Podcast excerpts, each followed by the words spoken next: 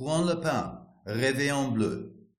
Die Künstler werden oft im Gegensatz zum harten Management und deren Protagonisten, den rasierwassergestählten, kantigen, halbhoch in den Himmel schauenden Erfolgsgesichtern wie ein Beiwerk dieser Welt wahrgenommen.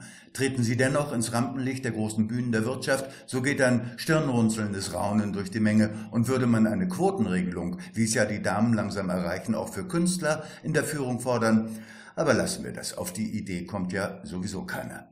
Nemo besucht mit seiner Gattin, der Malerin Fortunata, eine Ausstellung der bildenden Künste des 20. Jahrhunderts. Nemo besucht die Ausstellung in Juan Le Pen. Zeitgleich ist er auf einem Managementforum, das den Vorsitzenden der mittlerweile etwas abgewrackten Gesellschaft zur Rettung des Menschseins in der Wirtschaft wählen wird. Nemo, warum hast du mich hierher mitgenommen? Fortunata, ich möchte dir etwas erklären, was man mit Worten kaum erklären kann. Nemo, spannend, aber ich weiß nicht, wovon du redest. Fortunata, was siehst du? Nemo schmunzelt. Bilder und Skulpturen, die eine so, die andere anders, manche realistisch, manche irgendwie verdreht. Soll ich jetzt einen Besinnungsaufsatz schreiben? Fortunata zieht ihn zärtlich an den Ohren. Manche Frauen dürfen das ja. Nemo, na gut, die Künstler wollen die Welt oder einen Ausschnitt davon beschreiben und weiter. Welches Kunstwerk trifft das am besten? Fortunata, typische Frage. Du unterstellst also, dass es einer trifft, einer diese Welt beschreiben kann? Nemo nippt am Champagner, gehört ja dazu in solchem hochkarätigen Ambiente. Dann sagt er, natürlich trifft es keiner am besten, es sind nur Versuche. Fortunata, wenn es nur eine einzige Wahrheit gäbe, könnte man nicht hundert Bilder über dasselbe Thema malen.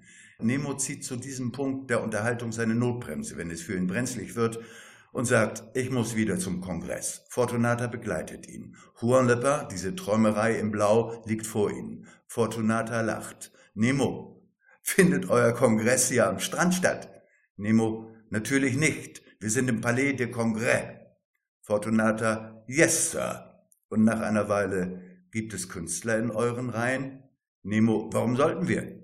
Fortunata, nun, weil Künstler sehen können. Manager beschäftigen sich vorwiegend mit dem, was sein soll. Ihr behauptet ja für die Zukunft bezahlt zu werden. Künstler beschäftigen sich mit dem, was ist. Künstler sehen, Manager fantasieren, leben in einer Parallelwelt und gehen über das, was ist, wie Hans Guck in die Luft hinweg und wundern sich, wie sie von der Wirklichkeit überholt werden.